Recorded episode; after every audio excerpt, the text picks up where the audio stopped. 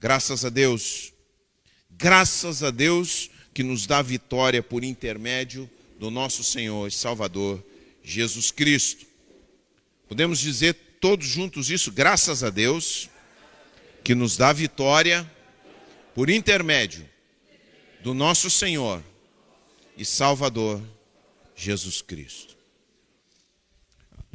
Eu gostaria de dar continuidade ao nosso tema, que é o principal tema de Jesus, a principal temática da pregação de Jesus, que é o reino de Deus.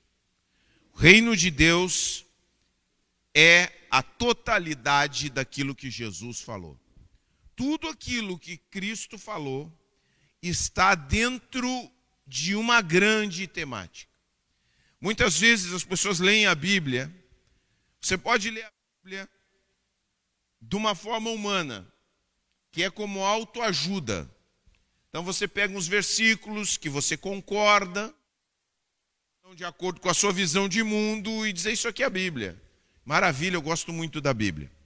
Só que o Novo Testamento, Jesus, ele tem uma mensagem propositiva para nós. E essa mensagem é um todo. Ela não é como um supermercado que você pega aquilo que você quer. Ela tem toda uma conexão. Então, todas as coisas que são ditas por Jesus, elas são ditas muitas vezes em tensão com outras. Uma coisa que Jesus fala se equilibra com outra coisa. Então, muitas vezes alguém pega algum versículo isolado e, a partir desse versículo, cria aquilo que a sua mente quer dizer. Só que o que Jesus vem nos falar sobre o reino de Deus é uma temática ampla, dentro da qual todas as outras coisas que ele fala se encaixam. Estão todas encaixadas. A cruz, a ressurreição, o nascimento de Jesus, os títulos que lhe são dados no, nos evangelhos, todos eles estão em conexão com essa grande temática do reino de Deus. O reino de Deus está próximo, o reino de Deus está ao alcance. O reino de Deus, ou seja, a soberania de Deus, a ação de Deus, a manifestação de Deus no mundo, está acontecendo, está perto. Arrependam-se, mudem a direção da vida de vocês e acreditem e creiam e entrem nesse movimento de Deus, nesse mover de Deus. Então, se nós pudéssemos dizer uma metáfora, nós diríamos que há um rio correndo no nosso mundo inteiro, um rio espiritual. E esse rio é o reino de Deus, é a atuação de Deus. Cada um de nós tem o seu trabalho, tem escola, você tem muitas coisas que estão acontecendo na sua vida. E Deus está querendo dizer para cada um de nós que nós coloquemos a nossa vida toda.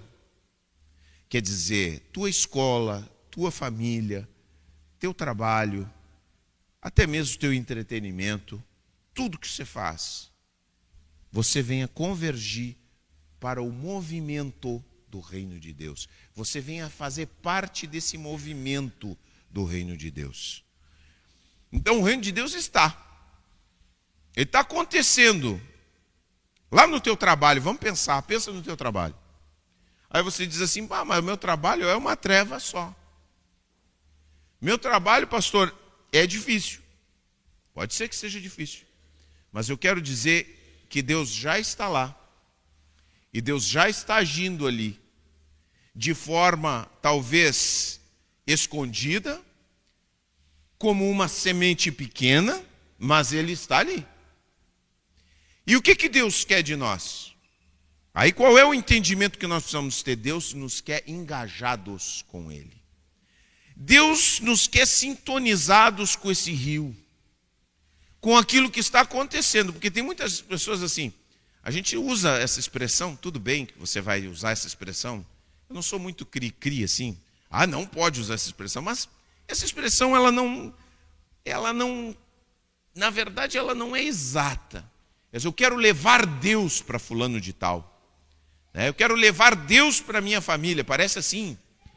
nos dá o pensamento, primeiro, de que nós somos um tanto quanto é, manipuladores de Deus. Eu vou levar Deus, como se Deus tivesse uma caixinha assim.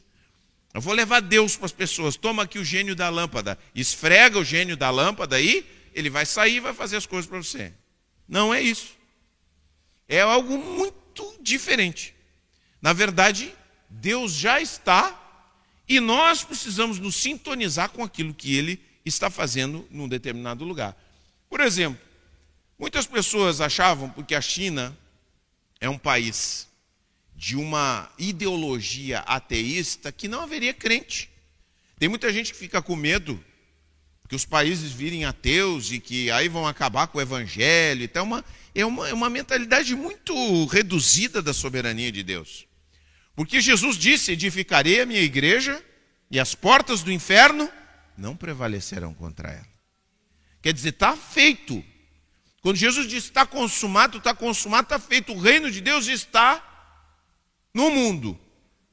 Então, quando se abriu, quando se soube o que estava acontecendo na China, eles expulsaram os missionários que haviam do estrangeiro. Então as pessoas dizem, acabou. Não tem mais missionário, fecharam as igrejas, não tem crente na China porque não tem templo e não tem missionário. Então, eis que se descobre que dentro da China tem uma das maiores populações de cristãos de todo o mundo. Os cristãos que foram transformados de forma invisível começaram a espalhar para os seus vizinhos, para as suas aldeias, de forma como um fermento, e o reino de Deus foi se estabelecendo mesmo sem templos e mesmo sem missionários. E muitas vezes mesmo sem Bíblia. Vejam só. Poucos exemplares, mas na memória e no coração. Por quê? Porque Deus não está preso. Deus usa, mas Deus não está preso, por exemplo, nem a esse livro aqui. Deus não é, ele não é assim, ó, fechei a Bíblia, Deus está preso aqui dentro da Bíblia. Aí eu abro ele, sabe aquela coisa assim, de filme de Hollywood, pessoas que pensam assim da Bíblia, né? Abriu, fechou, não é. Deus está. Por meio da Bíblia eu tenho consciência do que Deus está fazendo e do que ele faz e como ele age. Mas se eu me recusar, se eu fechar, Deus vai agir de outra forma. Como? Em alguns países, por exemplo, tem países que é impossível você entrar como missionário, falar de Jesus. Países muçulmanos, completamente fechados. O que, que tem acontecido? Muitas pessoas têm tido sonhos com Jesus. Muitas pessoas têm recebido de fora as histórias. Isso é algo sério. Depois você procura. Tem recebido, quer dizer, muçulmanos têm recebido sonhos. Porque no Alcorão se fala de Jesus. Mas não como a gente fala, é mencionado Jesus. Então eles estão tendo sonhos e estão tendo revelações de Deus, mesmo sem a Bíblia. Por quê? Porque o reino de Deus está. Já está em todo lugar, em todo mundo, permeando a terra inteira.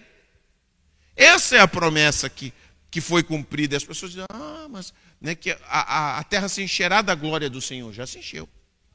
Só que existem algumas pessoas que não têm consciência disso. E é justamente isso que eu quero falar nessa noite. Jesus disse que nós precisamos nos engajar com o reino. Nos engajar com o reino. E eu quero ler capítulo 6 de Mateus. Evangelho de Mateus. Então, para você entender, o reino de Deus é o que Deus está fazendo através de Jesus nesse mundo. É a ação soberana de Deus nesse mundo por meio de Jesus. Algo que muitas vezes nós não vemos ou não entendemos, não percebemos, mas se nos conectamos, porque o que, que Deus nos chama? Compromisso, entrega. Melhor do que compromisso, essa palavra já está batida demais. Entrega. Essa é a palavra. Entrega. Porque o que, que nós fazemos? Muitas vezes nós estamos na oposição do reino. Porque nós estamos buscando a nossa própria glória. Nós estamos buscando nossa própria satisfação. Nós estamos buscando, sabe, é construir o nosso próprio nome. Sendo que Nossa vida está fadada por nós mesmos, confinada aos nossos próprios interesses, a ter uma curta duração nessa terra. Você tem prazo de validade. Prazo de validade. Não sei até quando, mas é curto. No máximo 80 anos, 80 e poucos, tic, tic, tic, tá, pum. Deu. Acabou. E aí? Tá. É, é uma coisa assim, ó. A gente teve um momento de glória. Uau, talvez alguns de nós aqui já estão na curva descendente. Tá? E aí? Pois é. Só que Deus nos chama para algo meio maior. Não uma coisa confinada ao eu, ao ego. O ego está destinado a morrer. Presta bem atenção. O ego está destinado a ser destruído. O ego está destinado a ser consumido com o tempo. O tempo consome aquilo que é do ego. Presta bem atenção nisso, meu irmão. Isso não, isso não precisa nem ser muito sábio para perceber. O tempo consome aquilo que é do ego. Desaparece. Mas, aquilo que nós, quando o ego, quando eu me uno ao reino de Deus, quando eu me sintonizo com aquilo que Deus está fazendo, eu começo a fazer parte de um movimento muito maior do que eu, maravilhoso, trazendo uma realidade de vida, de riqueza espiritual para um lugar de morte, que é esse mundo. Esse mundo é um lugar de morte e miséria. Mas o reino de Deus, ele é a conspiração de Deus dentro desse mundo, esse mundo rebelde, esse mundo que rejeita Deus de todas as formas possíveis, e o reino de Deus se estabelece como oposição a isso, como uma conspiração, e ele nos convoca a nos unirmos a isso. Muitos de nós estamos unidos e nós precisamos entender. Então vamos ler capítulo 6, verso 33. Diz assim, 6, verso 33. Jesus, depois de um sermão sobre a preocupação, ele diz o seguinte: Busquem em primeiro lugar, em primeiro lugar, o reino de Deus e a sua justiça. Quer dizer, a, a, os seus valores. Lembra que eu falei semana passada da justiça do reino de Deus? Semana passada eu falei sobre a sua justiça. Qual é a justiça do reino de Deus? Relacionamentos marcados pelo quê? Lembra que eu falei? Pelo que, que é os relacionamentos marcados? Amor. O amor é a grande chave de interpretação de tudo que Jesus falou. Entendeu como é que é? É amor. Tinha o sábado lá, você sabe. O pessoal foi lá e estava louco de fome, não podia fazer nada no sábado e tal. Recolheram espiga, estavam com fome, pegaram as espigas que tinham, e aí o pessoal começou a condenar. Jesus curou no sábado. Gente, o que, que é mais importante? Guardar o sábado ou curar no sábado? Ah, não pode no sábado trabalhar, mas Jesus curou. O que, que fica aí? É o amor. Então o amor dá a interpretação do texto. Se fez o bem no sábado, então está tudo bem. Está entendendo como é que é? Então, essa é a justiça do reino. Falei sobre generosidade. Lembra que falamos sobre isso? Falamos com a piedade é uma coisa que nós fazemos diante de Deus, a vida, o cultivo do coração, falamos, falamos tudo isso. Então Jesus diz assim: busquem o reino e a sua justiça. É isso que ele está nos mandando. Se engajem e a sua justiça, e todas essas coisas lhe serão acrescentadas. O que, que são as coisas? São as nossas preocupações diárias, normais. Quais são? Você tem preocupação com sustento? Quantos têm preocupação com sustento? Ah, será que eu vou chegar até o final do mês? Hein? Já estamos no dia 24. Tem muita gente que está preocupada com o final do mês. Mas Jesus diz assim: busquem o meu reino. Fiquem focados no meu reino. Que o sustento, a sobrevivência, as necessidades, a proteção, eu cuido. Eu cuido. Busquem se engajar.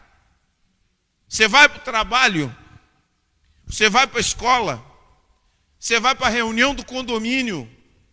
Consciência, Senhor, como é que eu posso me engajar no que tu está fazendo aqui? Meu Deus, reunião do condomínio não é o próprio inferno?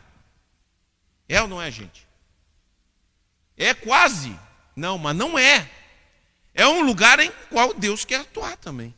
É dizer, você vai lá para a reunião do condomínio, aquela desgraceira toda, o pessoal brigando e ninguém se entende, difícil. Você diz, Senhor, como é que o teu reino pode se manifestar aqui? Essa consciência. Busquem o reino de Deus, engajem-se com o reino de Deus. Aí vamos ler o segundo texto, tá? Olha só, o microfone ele está querendo me derrubar, mas não vai me derrubar. ele está meio aqui como uma armadilha. Eu vou deixar ele aqui antes que eu faça uma bobagem. Bom, vamos ler Lucas capítulo 17, verso 20, segundo versículo. Segue adiante. É Mateus, Marcos e Lucas. Mateus, Marcos, Lucas 17, verso 20.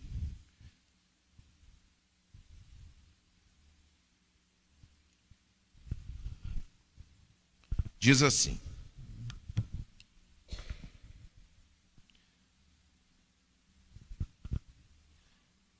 17, verso 20.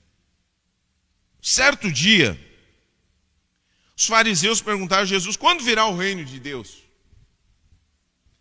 Estavam louquinhos para saber quando é que iam destronar os romanos.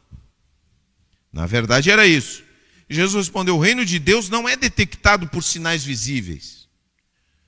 Quer dizer, quando Jesus disse sinais visíveis, ele está dizendo assim: não é detectado por causa de armas, ele não é detectado por causa que tem um palácio. Ele não é detectado porque tem uma geografia. E aí ele continua.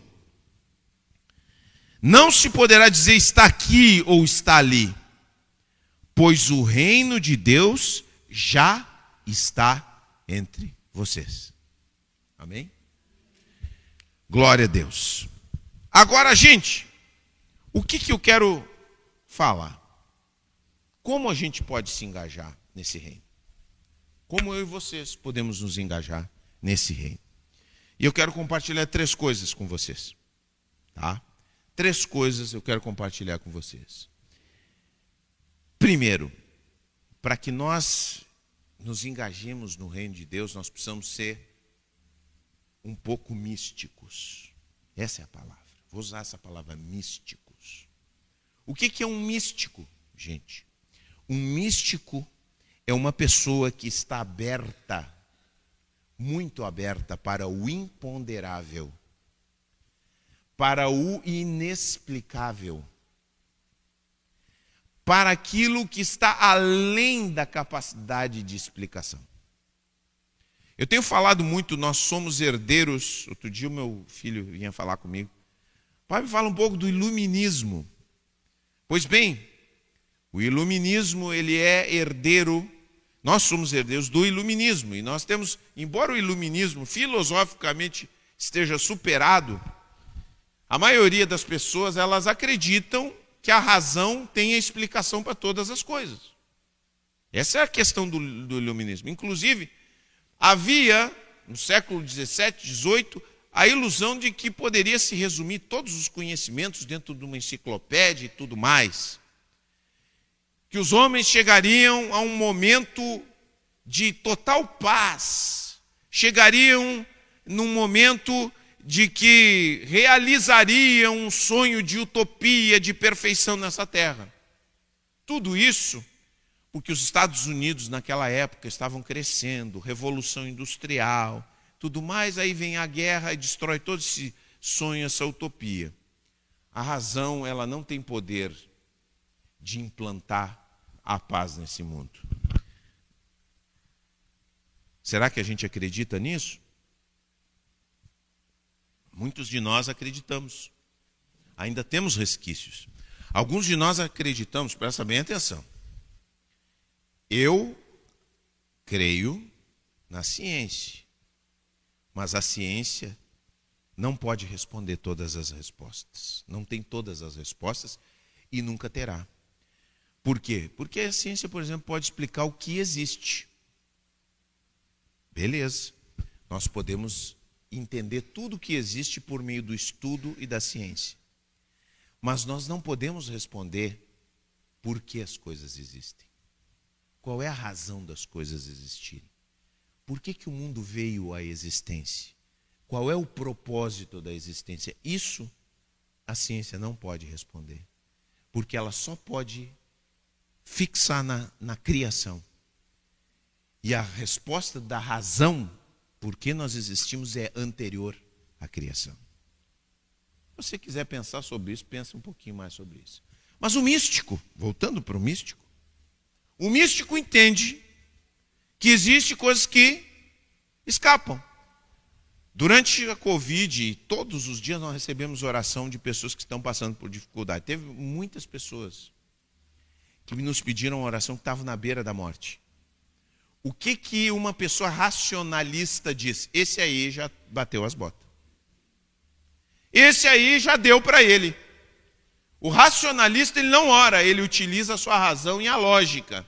Mas o místico, o místico cristão, que somos chamados a ser, sabe que dentro da realidade existem coisas que o olho não vê, que a mente não consegue aprender nem explicar, mas que Deus conhece, sabe, opera e age do seu jeito.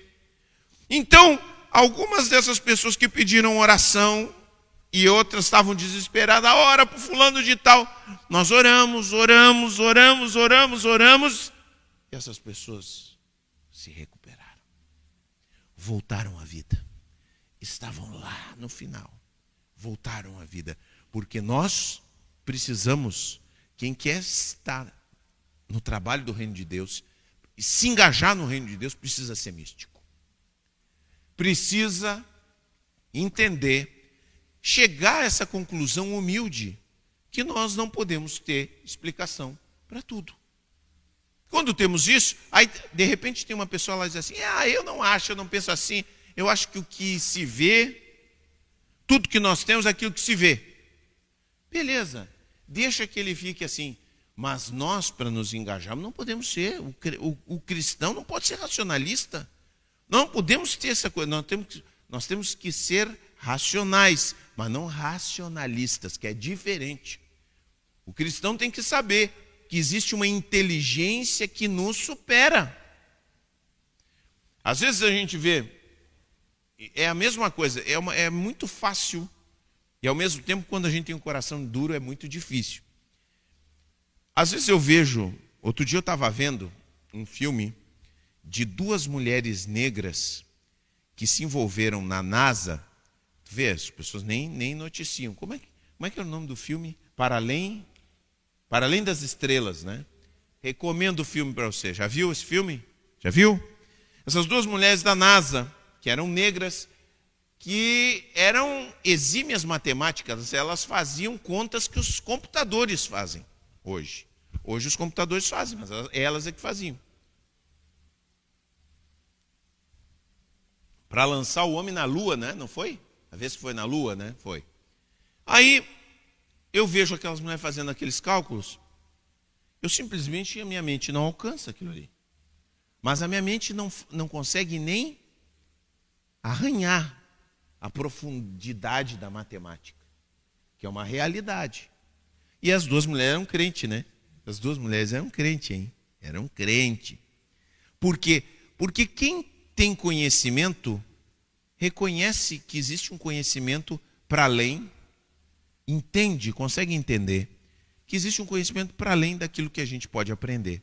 E assim como existe no mundo natural, existe para além, que é onde Deus habita. Então Deus nos chama, tem pessoas assim ó, que querem explicação para tudo. Ah, Deus, Jesus foi lá, cuspiu no, no barro, paft, botou ali, fez um barrinho, botou nos olhos. Mas por que, que Jesus fez isso? Eu não entendo por que, que Jesus fez isso. Eu não acredito nisso porque eu não entendo isso aí, não tem lógica. Cala a boca, rapaz. Vai saber, vai saber que Deus está acima de todas as coisas, que conhece todas as coisas. O fato é que Jesus fez e o homem viu.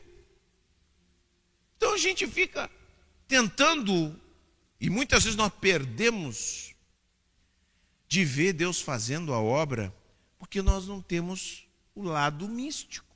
Nos fechamos e não nos engajamos no reino de Deus. Às vezes, outra coisa. Uma pessoa difícil. Eu gosto de ver esses pensamentos. A pessoa diz, é, esse fulano de tal. Fulano de tal, pensa aí numa pessoa bem difícil para vir para a igreja. Você conhece. Esse aí nunca vai pisar numa igreja. Você já pensou isso na sua cabeça. Esse aí nunca vai pisar numa igreja, nunca, nunca, nunca vai entregar sua vida para Jesus. Se nós queremos preservar o nosso lado que Deus quer de nós, místico, nós temos que estar aberto para o imponderável e para Deus operar na vida dessa pessoa que você acha que é impossível. E essa pessoa entregar sua vida para Jesus. E daqui a pouco aquele cara mais repelente, mais crítico, mais opositor está servindo a Jesus, entregando sua vida com toda a intensidade que você jamais imaginou que ele pudesse ter. Está entendendo o que é isso? Isso é ser místico. Isso estar aberto para o reino de Deus e romper na nossa vida. Segunda coisa, isso é o primeiro. Se você quiser se engajar no reino de Deus, você tem que ter um lado místico. Você tem que estar aberto para o imponderável inexplicável. Você tem que crer que é possível o impossível. Segunda coisa, para você se engajar no reino de Deus, você precisa ser uma pessoa ativa. E Deus quer gente ativa. Ativa em muitas coisas. Mas não é qualquer coisa. Ah, pastor, eu tenho que vir mais na igreja. Não é isso. Ah, pastor, eu tenho que escutar mais louvor. Não, não é isso. Vou dizer o que, que Jesus fez. E o que Jesus fez é o que ele nos convoca a fazer nesse tempo. Jesus era um homem que cuidava dos doentes, mentais, físico e espiritualmente. Deus nos chama também a cuidar dos doentes. Você tem sensibilidade a quem está doente? Coisa terrível, né? Coisa terrível estar doente. Você vê como Deus é sensível você já prestou atenção que a maioria dos hospitais eles surgem da fé cristã? Como é que é o nome do hospital principal de obstetrícia aqui? Qual é o nome do aqui? O São Francisco. Aí você tem lá você tem, eu acho que até tem uma capelinha ali, não tem? Tem uma capelinha. Aí você vai mais adiante. Você vai ter a Santa Casa de Misericórdia. E não vem aí, não vem, eu não criei ninguém aqui, eduquei ninguém aqui para ser avesso a católico. Eu respeito, porque eu sei que quem fez essas coisas fez e começou porque havia misericórdia no coração. Ah, mas tem isso, tem aquilo? Tem. Em tudo que é lugar, porque o ser humano é ser humano. Tem aqui também? Tem. Aí você vai mais adiante, você tem a Beneficência Portuguesa, que também é um hospital católico. Cristão. Está entendendo como é que é? Fazer a obra do reino de Deus é ter um cuidado carinhoso e misericordioso com quem está doente. Física, emocional e espiritualmente. Então, toda vez que nós agimos e trabalhamos em função da cura de quem quer que seja, nós estamos fazendo a obra do reino de Deus. Aí você diz assim, pastor, eu não tenho poderes miraculosos de Jesus. Beleza, eu também não tenho. Eu oro, mas podemos fazer alguma coisa. Você pode levar alguém para o hospital, você pode recomendar para alguém, você pode cuidar alguém, você pode ajudar de alguma forma. E toda vez que você se engaja de alguma forma com a cura de pessoas que estão doentes, você está fazendo e operando como Jesus operou. Está entendendo? Tem pessoas que têm uma misericórdia, não precisam ter isso. Ah, eu não, pastor, não posso fazer nenhuma dessas coisas. Então vai orar. Ora por essas pessoas. Mas saiba que quando você se envolve com isso, você está fazendo um trabalho do reino de Deus nesse mundo. Segunda coisa que Jesus fez ativamente: Jesus reintegrou pessoas excluídas, excluídos da sociedade, leprosos, prostitutas e mulheres e crianças. Diz que as mulheres é que sustentavam Jesus. Sabia disso? As mulheres é que davam dinheiro. Tinha umas viúvas lá que tinham dinheiro e ajudavam o ministério de Jesus. Toma aqui. Que maravilha. Jesus fez pela mulher o que nenhuma pessoa jamais fez. Foi o homem mais revolucionário na história. E a coisa mais revolucionária, tem muito pastor tem muitas igrejas que não aceitam o ministério das mulheres. Mas vejam só o que, que acontece no Novo Testamento. Quem é a portadora de Jesus? É uma mulher. A mulher porta Jesus no seu útero. Se uma mulher porta Jesus no seu útero, não poderá ela também portar a Jesus na sua boca? Claro que sim. Claro que sim. Então Jesus faz isso. Ele inclui quem está excluído. Então, presta atenção onde você está. Tem gente excluída onde você está. Todo lugar onde nós estamos tem gente excluída. Tem gente que se exclui por si só, mas também tem gente que é excluída porque é feia, porque tem um jeito estranho, porque é quietona, porque é tímida, porque é pobre, porque tem cacuetes, porque é manco, porque tem uma doença que é repelente aos olhos das pessoas. Todo lugar tem alguém excluído.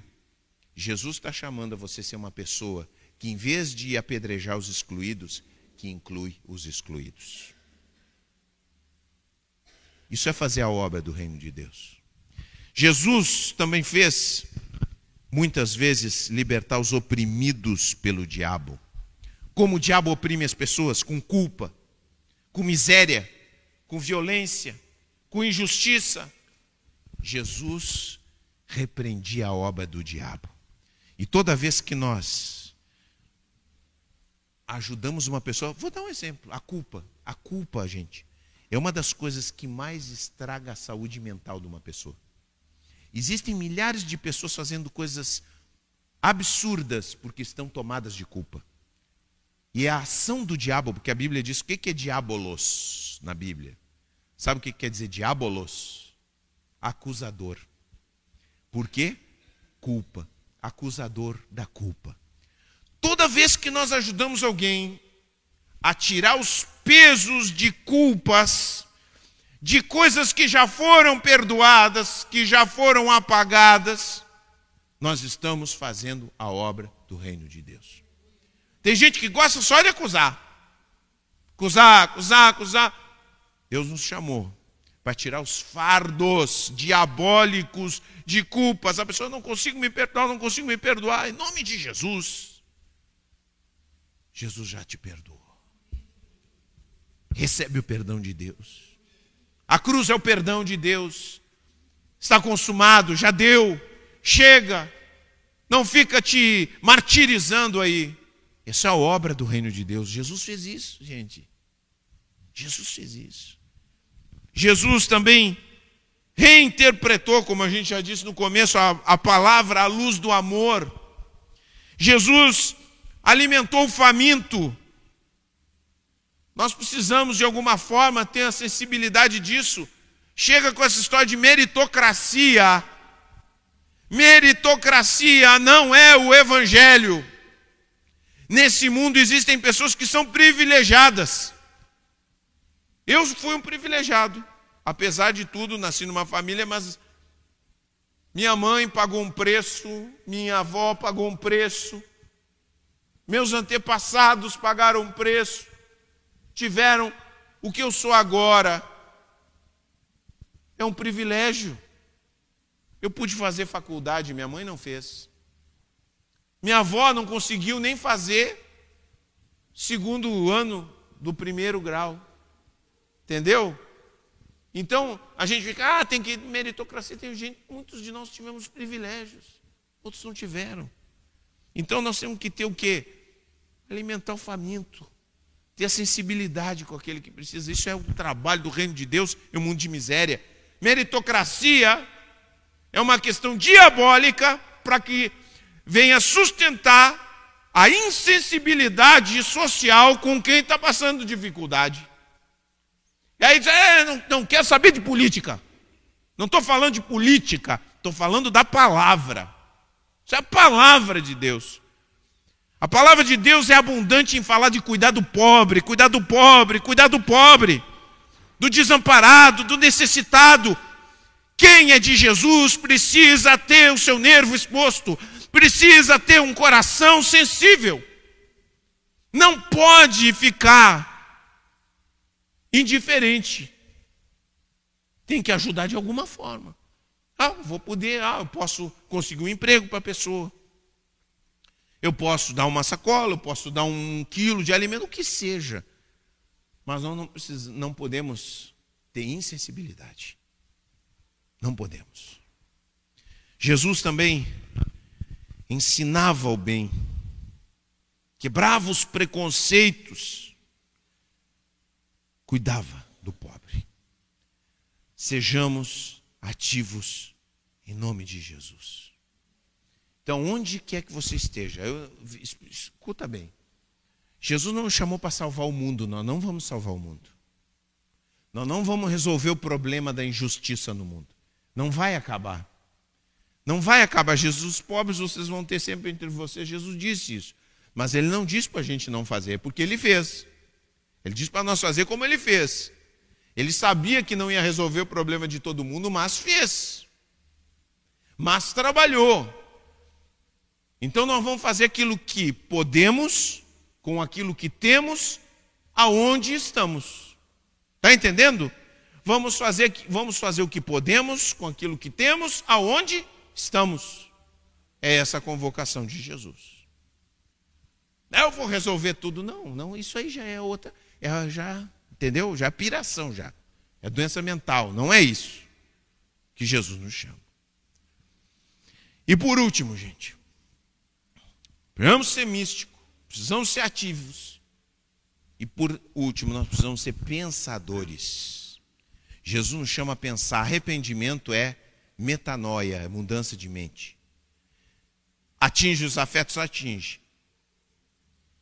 Ser místico está para além daquilo que nós podemos conceber, mas Jesus também nos trouxe um corpo de ensino.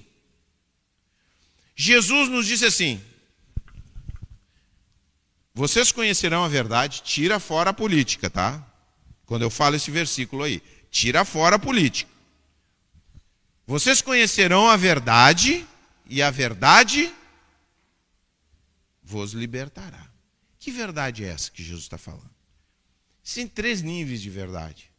A primeira nível de verdade, e Jesus está falando dele, né? Dele, ele é a verdade.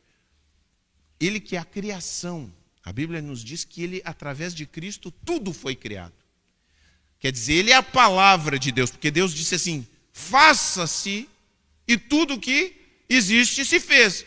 E aí a Bíblia nos diz que ele é a palavra de Deus, ele é o Logos divino. Quando Deus profere a palavra, Cristo é a palavra que cria o mundo.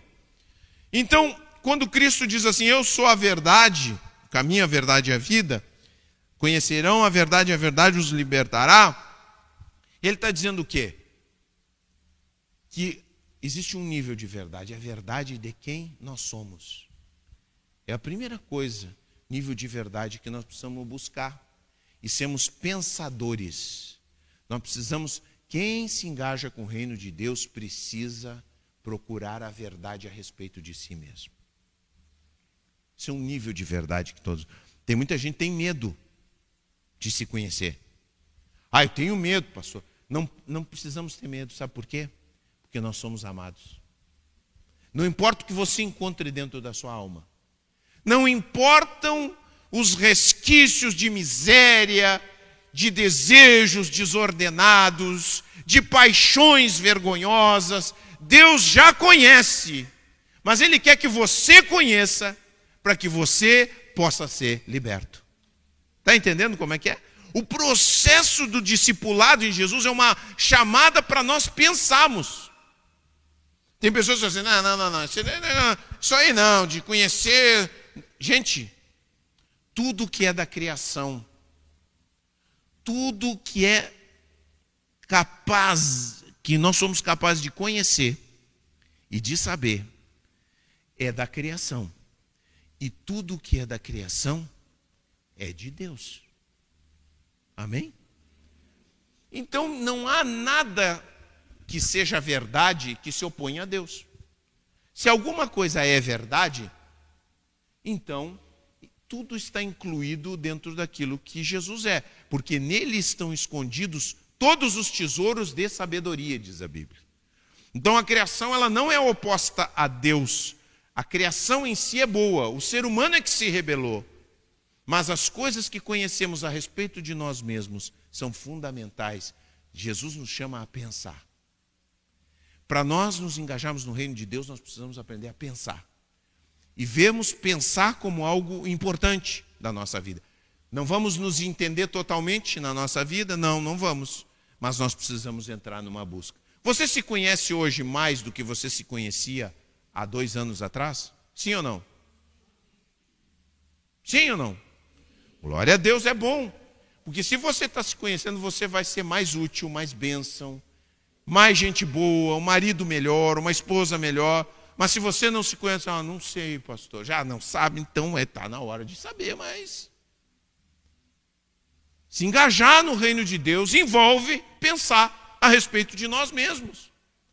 Então tem pessoas que dizem assim: ah, será que num psicólogo, pastor? Olha, às vezes o pastor não dá conta. Às vezes a gente pode ajudar, mas às vezes não ajuda. Tem coisas que eu não entendo. Tem coisas que eu entendo, mas tem coisas que eu não entendo. Tem uns casos muito, muito, muito graves que eu até sei o que é, mas não sei como ajudar. Não tem, não é assim as coisas, gente? Então, olha, isso aqui eu não vou. Quando eu acho, quando eu entendo que eu não posso ajudar alguém, eu digo, olha, é a mesma coisa, uma doença. Se uma pessoa chega, o pessoal brinca lá em casa que eu sou o, o, o, o pseudo médico da família, né? Porque eu vou explicando, não, isso aqui é assim, não, faz isso, faz aquilo. Aquele pré, né? Pré-consulta. Mas eu não tenho, né? Começou a ter febre, começou a coisa a piorar, de igual, isso aí, vamos, vamos para o médico.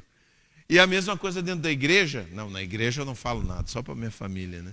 O irmão chega aqui, olha, posso orar por ti, mas eu acho que tu deveria consultar. Entendeu? Mas tudo que, se, que envolve o conhecimento não é oposto a Deus. Aquilo que é conhecimento verdadeiro. Tá? Então, Deus nos chama a pensar. Se engajar no reino de Deus é pensar. Pensar também sobre a realidade. Nós precisamos pensar sobre a realidade. Como as coisas são. A gente pensa, você pensa que conhece a realidade? Será que você acha que conhece a realidade? A gente às vezes pensa que conhece a realidade, mas existem um monte de coisas que estão acontecendo na nossa cidade você não, nem tem ideia. Outro dia, estava a Letícia lá no nosso grupo familiar. Ela começou a nos contar uns, uns causos, não, uns casos de direito penal. Eu até fui dormir meio deprimido, Letícia, aquele dia. É sério. Porque cada coisa que nunca foi noticiada aqui em Pelotas, que aconteceu aqui. Assim, cada caso triste Existe muita coisa acontecendo, gente, muitas realidades. E o chamado do reino de Deus é para nós sabermos a realidade de como as coisas são, como a vida é. Sabe? Porque quanto mais nós formos nos aprofundarmos na realidade, à medida que Deus for nos mostrando, mais nós vamos ver que a palavra de Deus se confirma, que a palavra de Deus é verdadeira e que não há salvação para o homem a não ser por meio de Jesus. E por último, Deus nos chama a nós pensarmos sobre Deus. Muitos de nós, a nossa ideia sobre Jesus é uma ideia religiosa. É uma ideia distorcida. Eu posso dizer uma coisa para vocês. O que eu entendia de Jesus no começo da minha fé é muito diferente do que eu entendo hoje. E a Bíblia diz isso. Conheçamos e prossigamos em conhecer o Senhor. Então, precisa cair, porque a gente é cego, precisam cair alguns véus da nossa da nossa frente, sabe? Precisam cair algumas escamas dos nossos olhos. Precisam se desfazer alguns preconceitos. Vou dar uma, ó, vou falar uma coisinha bobinha assim, tá? Só para dar um exemplo para vocês. Às vezes as pessoas chegam, né, e tem uma ideia. Eu me lembro que a gente brincava, até tinha uma brincadeira no, no seminário. No seminário a gente não podia beber. Podia beber nada podia beber nada, vinho, nada com álcool, não podia beber. Aí a gente brincava. Tinha naquela época, tinha aquela. É, na época eu não era pastor, né? Mas era brincadeira, porque eu não bebia realmente. Tinha aquela brincadeira, a gente cantava aquela música que era uma paródia da Kaiser, né? O crente não bebe cerveja, crente não bebe cerveja, crente não bebe cerveja, na frente do pastor, na frente do pastor. Lá, lá, a gente brincava, né? Nos, nos corredores do seminário. Tá? Mas a gente tinha essa mentalidade de que Jesus era um crentão tradicional. E aí, quando você olha Jesus, você olha que Jesus bebia. E ele era chamado do quê? De beberrão. Então, mas a gente, na cabeça da gente, era isso aí. Tinha isso aí presente, que tinha que ser assim. Que o crente era desse jeito. Não podia botar uma gota de álcool, não podia beber vinho, não podia beber cerveja, blá, blá, blá, blá.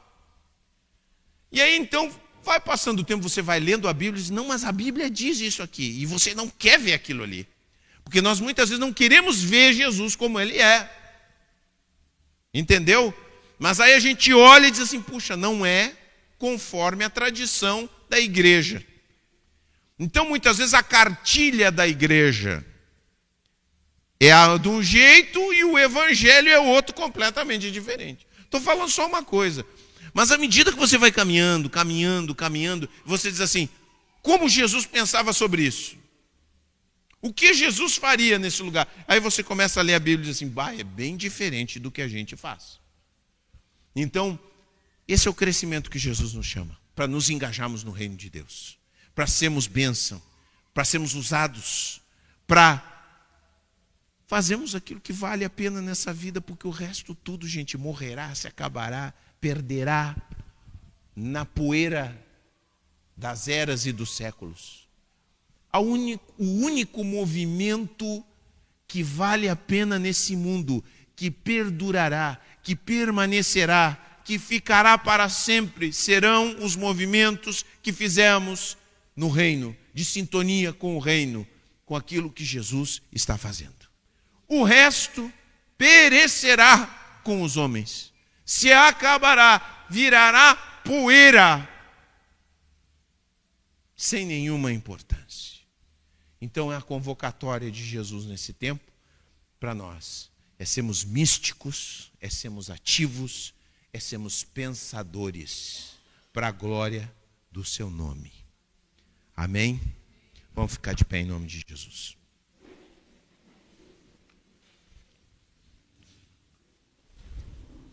Alguns de nós que estão aqui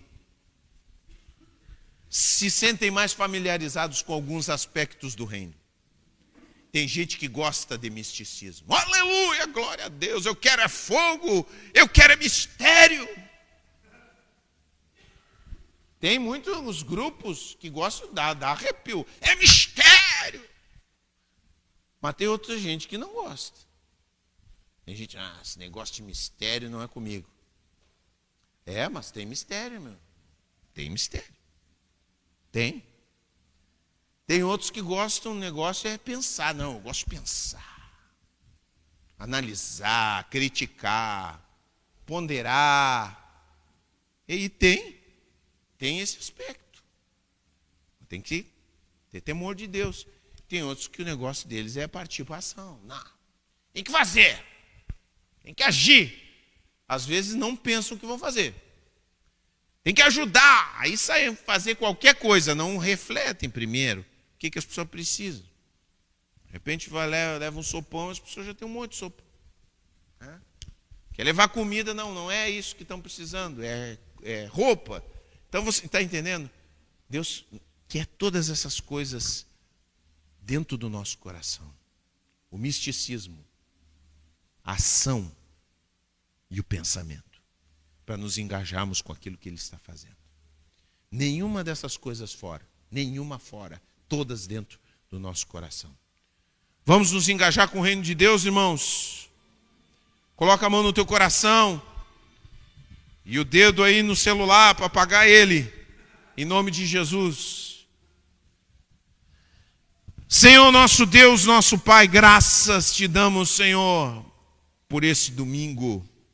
Graças te damos, Senhor, pela tua palavra, que é tão esclarecedora, tão poderosa, tão desafiadora Senhor amado, nos ajuda. Nós queremos nos engajar no teu reino, Senhor. Nós queremos fazer a tua obra, Pai.